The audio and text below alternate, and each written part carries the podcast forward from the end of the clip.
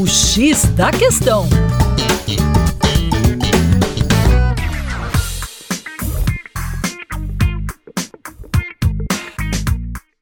Olá, meu caro ouvinte, com vocês, João Marcelo, do coletivo Terra Negra. Pois é, a questão migratória está no centro da pauta das, dos grandes debates da Europa. Os alemães, por exemplo, estão numa discussão ferrenha, numa polarização muito grande em torno da migração.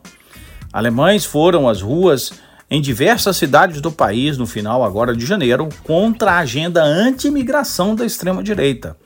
A onda de protestos aconteceu após parlamentares do partido da, de ultradireita Alternativa para a Alemanha serem acusados de se reunir com neonazistas, isso mesmo. Com o objetivo de quê? De criar um plano para deportação em massa. Né? A sigla é conhecida por promover políticas extremistas, ultranacionalistas e xenófobas. Seus fundadores fazem declarações que realmente relativizam o nazismo. Tá? Se voltarmos os nossos olhos para a Europa Oriental, vamos encontrar a figura de Viktor Orban, reeleito em abril de 2018 para o seu terceiro mandato. E qual é a plataforma desse político? A principal pauta de campanha que eh, efetivamente conduziu à sua reeleição foi o combate à entrada de imigrantes e refugiados no país. Uma forma, nas palavras dele, de preservar uma Hungria cristã e com valores nacionais.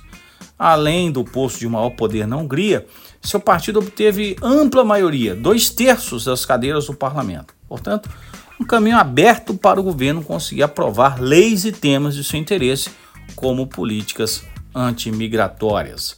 E ele já começa a implantar uma série de políticas. Por exemplo, um incentivo à natalidade para recomposição da população ele vai isentar de pagamento de imposto de renda todas as mulheres húngaras que tenham quatro filhos ou mais. É, realmente é um número bem importante. O alto custo dessas políticas efetivamente pressiona as contas públicas. A conta não vai fechar. Para mais, acesse aí o nosso Instagram, arroba Terra Negra Brasil.